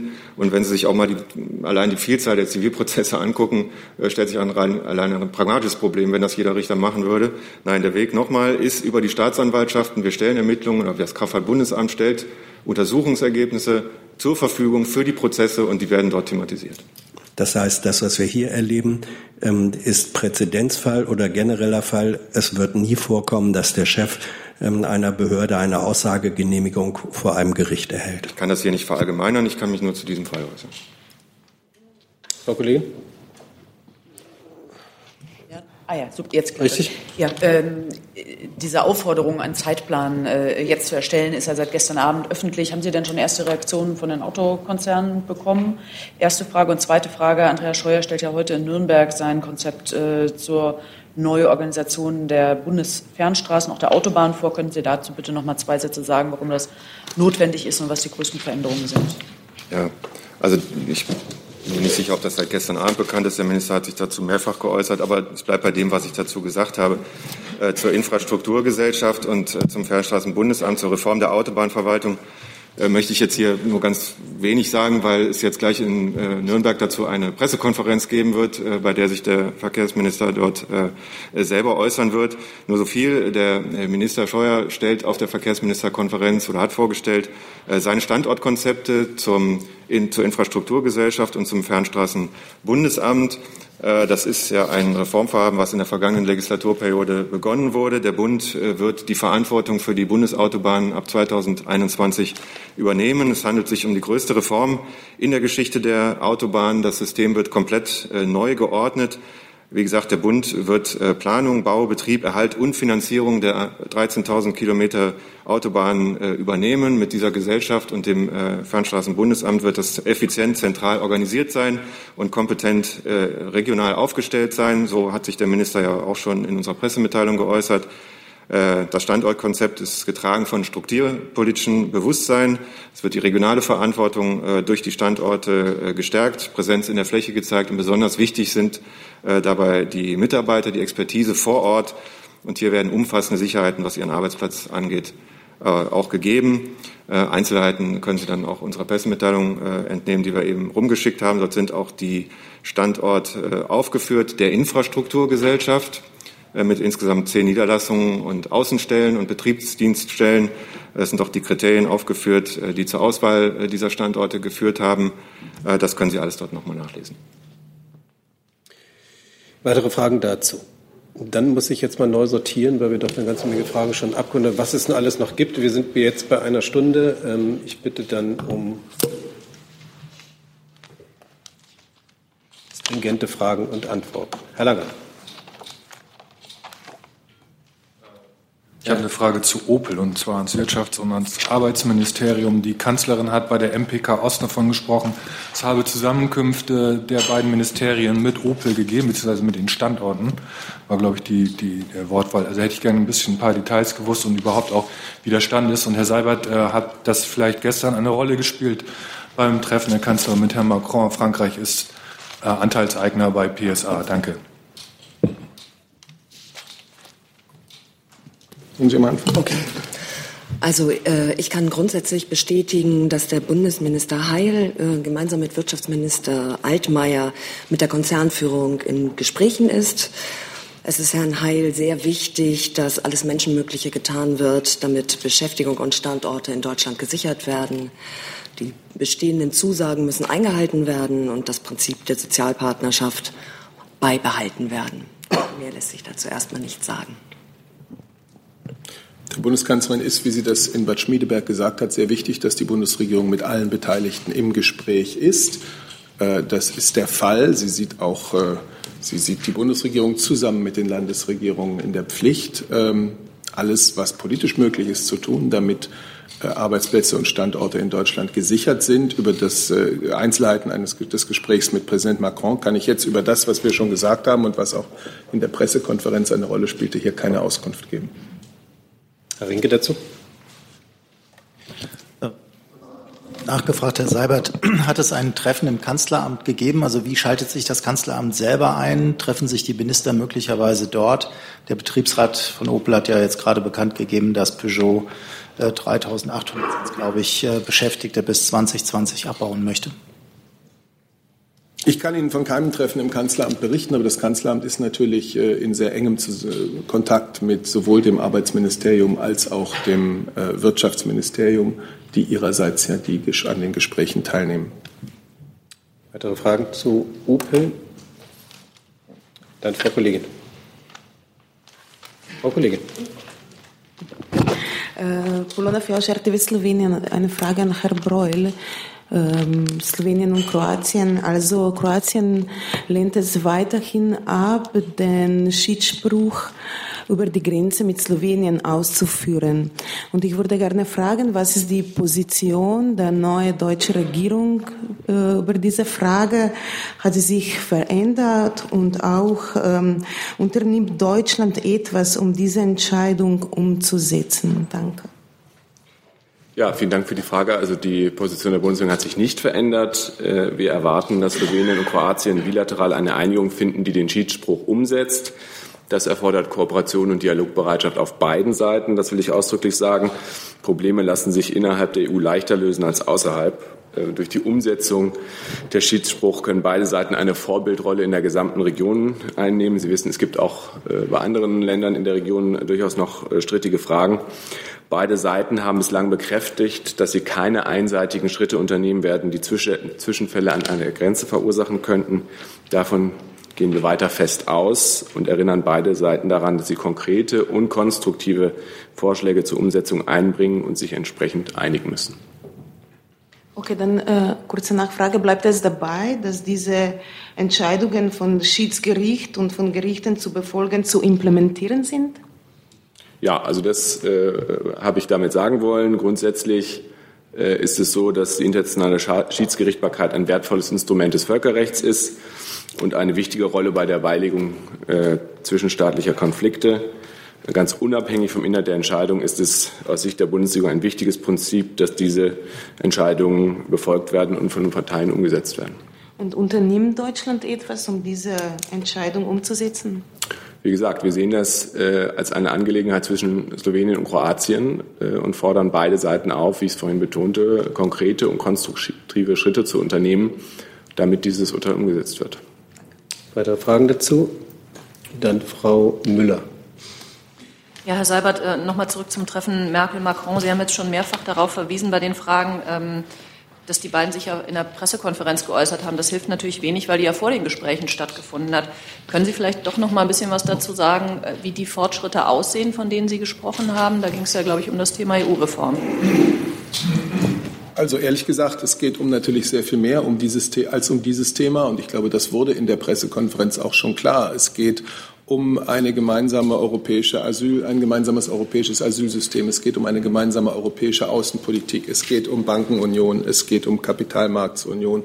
Es geht um tatsächlich, und dann kommen wir zu Ihrem Thema, die Stärkung der Wirtschafts- und Währungsunion und äh, einige der da vorliegenden Vorschläge von beiden Seiten.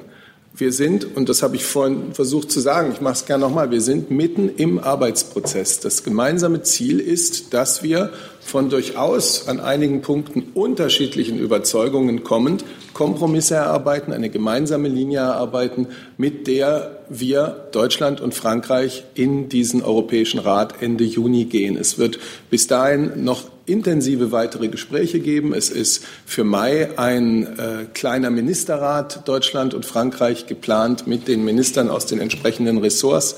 Ähm, äh, oder für Juni weiß ich jetzt nicht ganz genau, jedenfalls vor dem Europäischen Rat, damit wir eine gemeinsame Grundlage erarbeiten. Wir sind mittendrin. Ich glaube, die Sache wird nicht besser, wenn ich Zwischenergebnisse herausgebe. Aber äh, gestern sind wieder Fortschritte gemacht worden auf verschiedenen Gebieten und nun werden die Teams beider Seiten intensiv weiterarbeiten.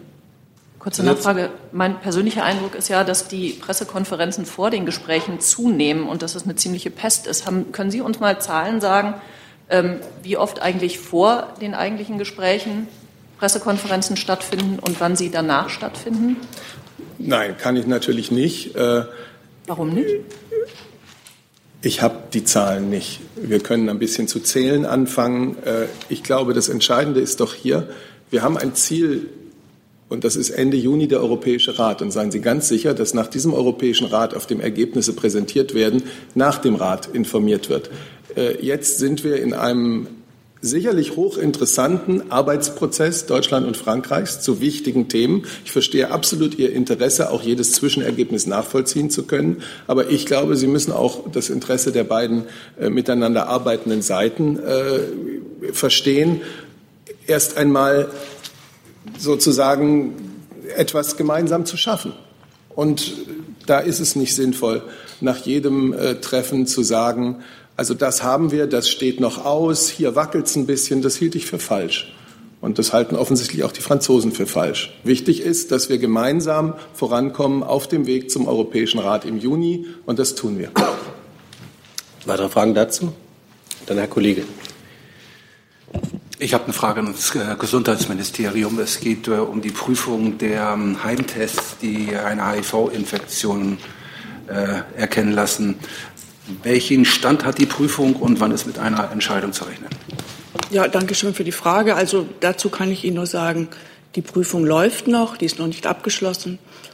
Und wann das soweit wird, dazu kann ich im Moment nicht sagen. Zusatz? Ja, eine Zusatzfrage. Es gab ja zuletzt auch äh, Äußerungen von Ärzteverbänden und auch von ähm, HIV-Initiativen, die sich positiv ausgesprochen haben. Hat, würde das dieses Verfahren beschleunigen? Also das ist natürlich Teil oder das geht ein in die Überlegung im, im Gesundheitsministerium. Und ähm, ja, mehr kann ich dazu im Moment nicht sagen. Weitere Fragen dazu? Neues Thema, Herr Rinke. Eine Frage ans Auswärtige Amt. Ähm, es geht um Syrien und die Untersuchung des äh, mutmaßlichen äh, Chemiewaffeneinsatzes. Die der OPCW ähm, Inspekteure konnten ja immer noch nicht äh, zu der Stelle gelangen. Sieht das Auswärtige Amt darin eine systematische Verhinderung der Aufarbeitung und hat man überhaupt noch die Hoffnung in der Bundesregierung, dass die Prüfer irgendwelche Nachweise von Chemiewaffen feststellen können? Ja, vielen Dank, Herr äh, Rinke. Äh, in der Tat, nach Auskunft der OVCW war das Fact-Finding-Team immer noch nicht in Duma. Es hat bisher lediglich Erkundungen gegeben der Sicherheitslage durch ein Team der Vereinten Nationen, also ein Sicherheitsteam. Dabei kam es zu Gewehrfeuer und Explosionen. Wann und ob überhaupt das Team tatsächlich nach Duma reisen kann, hängt natürlich ganz entscheidend äh, von der Sicherheitslage ab. Äh, wir möchten hier äh, an die von Russland gemachten Sicherheitszusagen für genau diese UVCW-Mission nochmal unterstreichen. Ähm, also zunächst ist es wichtig, dass Sie vor Ort sind. Äh, Sie können sich sicher ausmalen, dass gerade für die chemische Forensik, also die Entnahme von Umweltproben und biomedizinischen Proben, äh, dass äh, der Zeitpunkt ein entscheidender ist. Mit jedem Tag, der vergeht, wird die Beweissicherung erschwert. Chemische Nachweise für die Verwendung von Chlorgas sind nach schon der jetzigen Zeitspanne, wenn überhaupt, nur sehr schwer zu führen. Äh, der Nachweis für Nervengifte, also etwa Sarin, äh, könnte ja auch jetzt noch ähm, geführt werden.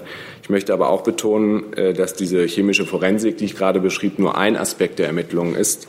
Das Fact-Finding-Team der UVCW befragt auch Zeugen, Ärzte, Opfer und wird sich ein genaues Bild der Lage vor Ort verschaffen. Also wir, trotz der jetzt schon fortgeschrittenen Zeit, drängen wir darauf, dass das UVCW-Team reist und in jedem Falle ist es gut, wenn es reist, um sich ein Bild vor Ort zu machen.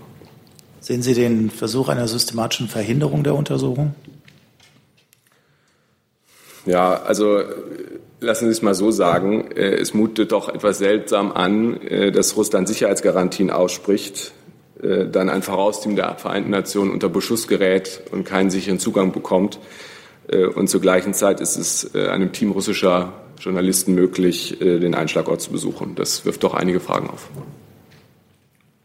Weitere Fragen dazu? Herr Jung? Können wir beim Thema Syrien allgemein bleiben? Ähm, ja. Herr Breul, haben Sie uns die völkerrechtliche Bewertung des türkischen Angriffs auf Afrin mitgebracht? Zu dem, was wir hier schon mehrfach ausgeführt haben, habe ich heute nichts hinzuzufügen. Die Türken besetzen seit einem Monat Afrin. Ist das für die Bundesregierung mittlerweile auch eine Besatzung? Wie gesagt, zu der Bewertung des türkischen Vorgehens in Afrin habe ich heute nichts Neues hinzuzufügen. Das sind ja zwei verschiedene Paar Schuhe. Trotzdem sage ich, ich habe zur Bewertung des türkischen Vorgehens in Afrin heute nichts Neues hinzuzufügen. Wann können wir damit rechnen? Auch auf diese Frage habe ich schon mehrfach geantwortet. Weitere Fragen dazu? Herr Jessen? Afrin, ähm, bei den bei Kämpfen um Afrin wurde offenbar ein deutscher Staatsbürger getötet, der sich wohl der JPG angeschlossen hat. Ähm, haben Sie Erkenntnisse darüber, ähm, ob das ein Einzelfall war? Äh, gibt es mehrere? Wie schätzen Sie diese Zahlen ein? Ja, wie Sie wissen, äh, das haben wir auch schon mehrfach diskutiert hier, ähm, ist es für uns schwierig, Informationen zu bekommen, gerade zu deutschen Staatsangehörigen, äh, weil wir nicht in Syrien vertreten sind, deshalb keine eigenen konsularischen Möglichkeiten haben. Ähm, dazu habe ich, also aus diesem Grund habe ich äh, hier keine eigenen Erkenntnisse, die ich Ihnen vortragen könnte. Da Sie ja in anderen Fällen, die sich auch in Syrien ereignen, ähm, aber auf Erkenntnisse von äh, verbündeten oder befreundeten Nationen äh, zurückgreifen können, ähm, werden Sie versuchen, sich einen Überblick zu verschaffen, in welchem Umfang deutsche Staatsbürger an äh, in Syrien beteiligt sind und uns das gegebenenfalls nachliefern? Selbstverständlich, wenn wir Hinweise äh, darauf bekommen, dass äh, in Syrien in irgendeiner Form äh, deutsche Staatsangehörige in Not geraten oder von Konflikt betroffen sind, versuchen wir dem so gut es geht nachzugehen. Aber wie ich vorhin schon sagte, das ist für uns sehr schwierig. Dann Herr Blank. Herr Seibert, ich habe extra gerade nachgeguckt im Protokoll vom vergangenen Freitag. Da haben Sie in der Tat nur angekündigt, den Besuch von Herrn Modi heute Abend bei der Bundeskanzlerin ohne irgendwelche Themen zu nennen. Deswegen können Sie heute sagen, um was es da geht? Äh, ich sehe mich jetzt außerstande, Ihnen einzelne Themen zu nennen. Ich glaube, es spricht für sich, dass der Ministerpräsident eines 1,3 Milliarden Menschenvolkes äh, bei uns immer ein sehr willkommener Gast und Gesprächspartner ist. Wir haben intensive äh, wirtschaftliche gemeinsame Interessen. Es ist hochinteressant, von Herrn Modi seine Einschätzung der Lage in seiner Region zu hören. Ähm, und all die aktuellen Fragen der internationalen Politik über das Bilaterale hinaus äh, werden heute Abend eine Rolle spielen. Aber ich kann es Ihnen jetzt nicht äh, en Detail auflisten. Wird es in diesem Jahr noch eine äh, deutsch-indische Regierungskonsultation geben? Ich bin jetzt ein bisschen überfragt, in welchem Rhythmus wir da stehen. Ähm, das reiche ich gerne nach.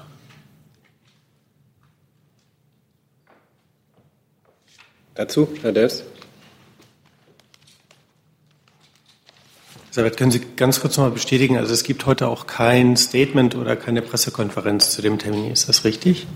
Nein, es ist äh, gut, dass der äh, indische Ministerpräsident auf seiner Reise die Zeit gefunden hat, äh, jetzt am Freitagabend noch in Berlin vorbeizukommen. Wir freuen uns über die Gelegenheit zu diesem Gespräch, aber es äh, wird ein reines vertrauliches Gespräch bleiben. Ganz kurz nochmal nachgefragt, was, ist das aufgrund des, des indischen Ministerpräsidenten oder, oder der Kanzlerin? Warum, warum ist das so? Also darin, das, sollten ja keine besonderen, darin sollten Sie keine besonderen Gründe suchen. Äh, es ist so vereinbart, äh, man will die Zeit möglichst intensiv für das Gespräch nutzen, weil es vieles zu besprechen gibt und so ist das. So, dann habe ich auf meiner Liste jetzt noch Herrn Jung, Herrn Kreuzfeld und Frau Kollegin und Herrn Lange. Und damit Herr Jessen. Und Frau Kaufer. Ich weiß nicht, wollen Sie das jetzt beantworten Nein, oder machen Sie es machen Sie nicht? schriftlich. Okay, kommt schriftlich. So, dann Herrn Jung. Herr Sabat, äh, Miguel Díaz-Canel wird der neue Staatspräsident von Kuba. Hat die Kanzlerin schon gratuliert? Nein, wir haben äh, jetzt Kenntnis genommen von seiner Wahl durch das Parlament äh, in Havanna und äh, wie in solchen Fällen üblich äh, wird es einen Glückwunsch geben und den werde ich Ihnen dann auch äh, bekannt geben zum Amtsantritt oder wann auch immer der richtige Zeitpunkt ist. Aber heute kann ich es Ihnen noch nicht sagen. Wir hoffen, dass auch unter seiner Führung der Weg der vorsichtigen wirtschaftlichen wie politischen, äh, gesellschaftlichen Reformen äh, in Kuba anhält. Und äh, das ist das, was ich dazu heute sagen kann. Alles andere wird nachgereicht. Dann äh, Herr Kreuzfeld. Kurze Frage ans Wirtschaftsministerium und ans äh, Verkehrsministerium. Sie liegen ja beide in dem äh, Bombenentschärfungskreis, der jetzt evakuiert worden ist. Ich soll noch hören, wie sich das für die Arbeit auswirkt. Haben die Kolleginnen und Kollegen jetzt freigekriegt für den Rest des Tages oder müssen die alle um den Block gehen und am Nachmittag weitermachen oder Homeoffice oder sind sie woanders untergeschlüpft? Was ist da los in Ihren Ministerien? Ich fange mal an, ich sitze hier. ja, aber es gibt ja noch ein paar andere. alle, die nicht in der BPK sitzen. Genau, ich kann ja alle einladen. Wir dürfen das Gebäude nicht betreten, polizeiliche Anordnung. Ja, aber ja. was machen die jetzt? Ja, ich hoffe, dass Sie auch, äh, ich hoffe, dass Sie auch weitgehend äh, mobil arbeiten, soweit es möglich ist, dass wir auch äh, handlungsfähig sind, so wie wir das ja auch machen.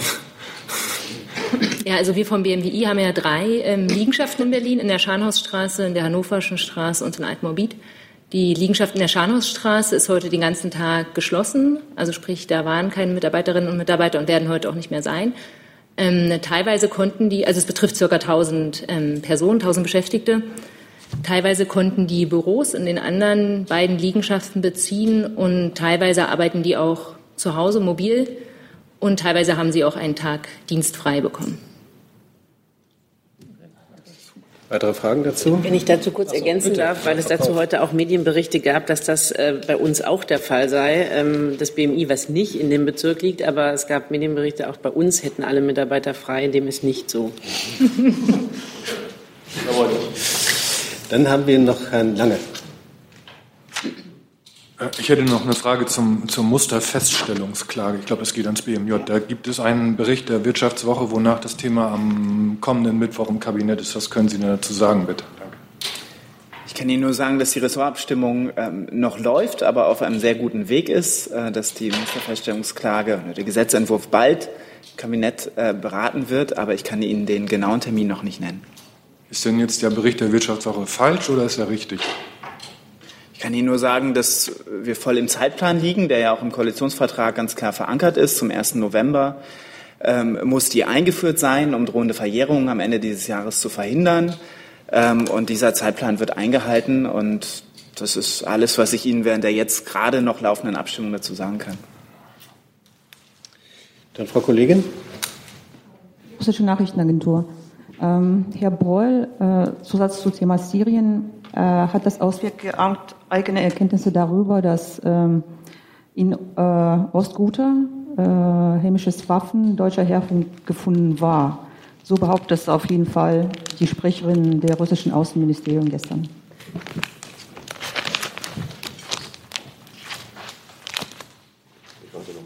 Pardon?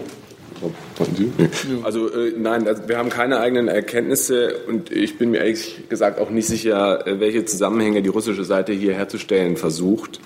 Äh, ich kann Ihnen generell sagen, es gibt innerhalb der EU einen Genehmigungsvorbehalt von Chlorausfuhren nach Syrien. aufgrund ähm, des syrischen Umgangs genau mit dieser Chemikalie. Äh, angesichts der Lage vor Ort werden für den Ausfuhr von Chlor nach Syrien keine Genehmigung erteilt. Äh, nach unserer Kenntnis sind auch in den letzten Jahren keine entsprechenden Ausfuhranträge gestellt worden. Vielleicht hat das BMI äh, da auch noch mehr Details dazu. Klar ist aber auch, äh, Chlor wird in vielen Bereichen verwendet, unter anderem für Trinkwasseraufbereitung. Der Stoff an sich ist nicht verboten.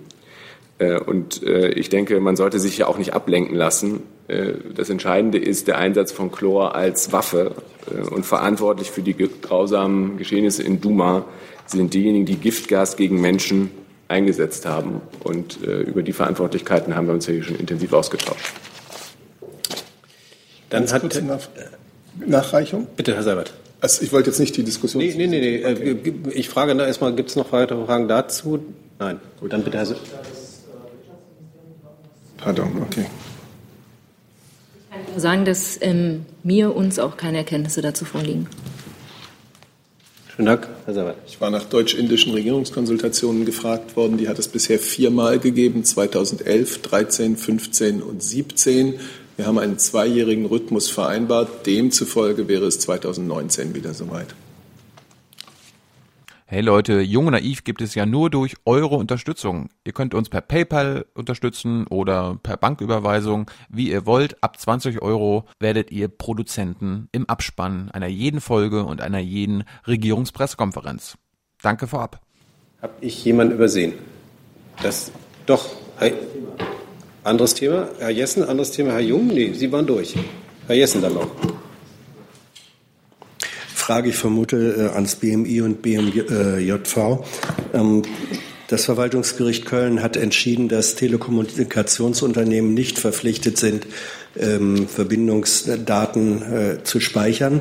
Ähm, stützt sie eine Entscheidung des Europäischen Gerichtshofs, äh, der zufolge das europäische Recht das nationale überlagere. Was bedeutet das für die Vorratsdatenspeicherung? Die wäre damit tot. Kann ich Ihnen nicht sagen, weil ich das Urteil nicht kenne. Wäre es möglich, dass vielleicht dann bis zur ja, nächsten ja. Reckbeck, das ist wirklich ein tiefgehendes Schiff. Ja. Vielleicht ergänzend, genau für das BMJV, die Vorratsdatenspeicherung, äh, als sie in der Strafprozessordnung geregelt ist, liegt ja äh, in unserem Federführungsbereich, dass es schon verschiedene verschiedene gerichtliche Entscheidungen gab, auch des Oberverwaltungsgerichts Münster, also sozusagen eine Instanz weiter, äh, die wir natürlich nicht kommentieren können, dass aber die ähm, Bundesnetzagentur ja auch, ähm, ich glaube im letzten Sommer ähm, schon, schon daraufhin äh, entschieden hat, dass die Vorratsansprechung sozusagen gegenüber dem Provider nicht durchgesetzt wird. Die finale Klärung, das ist ein anhängiges Verfahren beim Bundesverfassungsgericht in Karlsruhe und das wird man abwarten müssen. Herr Jung dazu? Gibt es denn aktuell Provider, die Daten der Bürger auf Vorrat speichern? Das müssen Sie die Provider fragen. Das weiß die Bundesregierung nicht. Ich kann das von, von hier aus nicht beurteilen. Sie könnten mal bei der Bundesnetzagentur, das ist Bereich Bundeswirtschaftsministerium, äh, nachfragen. Sie könnten bei den Providern nachfragen. Aber was ich gesagt habe, ist ja, dass diese Verpflichtung derzeit nicht durchgesetzt wird und jetzt es auf die gerichtliche Klärung ankommt. Frau Einhorn, wissen Sie das? Der Stand, der Stand, ist ja, dass die, als das Gesetz zur Vorratsdatenspeicherung gilt, was die Bundesnetzagentur im vergangenen Sommer getan hat, ist eine Mitteilung zu veröffentlichen, wonach ähm, sie erstmal ja, von Anordnungen und sonstigen Maßnahmen gegen die Unternehmen absieht, ähm, wenn sie dieser Pflicht nicht nachkommen oder nachkämen, um alle Unternehmen mit einem damals klagenden Unternehmen gleichzustellen. Diese Mitteilung gilt bis heute und ähm, das ist der Stand. Kennen, kennen Sie Unternehmen, die dieser Verpflichtung nachkommen? Kenne ich nicht, aber ich habe auch dazu mit den Unternehmen keinen Kontakt. So, gibt es weitere Nachfragen? Niemand übersehen? Nein, das ist nicht der Fall. Dann wünsche ich ein schönes Wochenende und schließe die Pressekonferenz.